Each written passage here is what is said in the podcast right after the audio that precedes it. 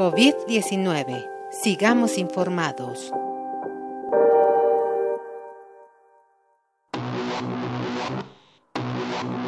Estamos experimentando un cambio a nivel mundial. Después de meses de distanciamiento social, volver a la normalidad será imposible y entraremos en la nueva normalidad. Tendremos que convivir con el virus, por lo menos, hasta que se encuentre una cura o una manera de mitigar su letalidad.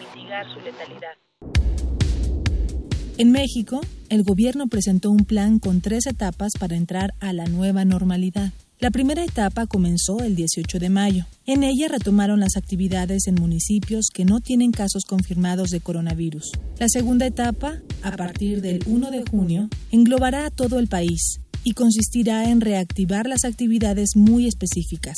Construcción, minería, fabricación de equipo de transporte, bicicletas y producción de cerveza. La tercera nos involucra a todos. Se retomarán poco a poco y por municipios el resto de las actividades. Primero regresaremos al trabajo, luego se reactivarán los espacios públicos abiertos. Los espacios públicos cerrados y las escuelas serán las últimas en activarse. Todo estará regulado por un sistema de semáforos, a los que tendremos que estar atentos todos los días. Todos Esto significa que nuestras vidas no serán como antes. Se prevén cambios de hábitos y dinámicas sociales. Habrá cercos sanitarios de manera permanente. Las empresas tendrán que aplicar protocolos de higiene. Y se prevé que el cubreboca será parte de nuestro vestuario. La forma de reunirnos cambiará. Qué felices éramos apretujados en las aglomeraciones del tianguis, los conciertos, los antros y, cómo olvidarlo, los transbordos del metro en horas pico, cuando las señoras aventaban su bolsa para apartar su lugar o se metían por las ventanas. Éramos felices y no lo sabíamos. No lo sabíamos.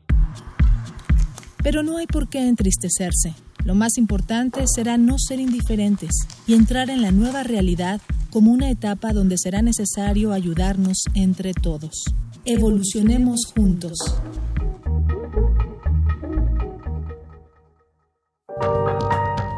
COVID-19. Ante la pandemia, sigamos informados. Radio UNAM, Experiencia Sonora.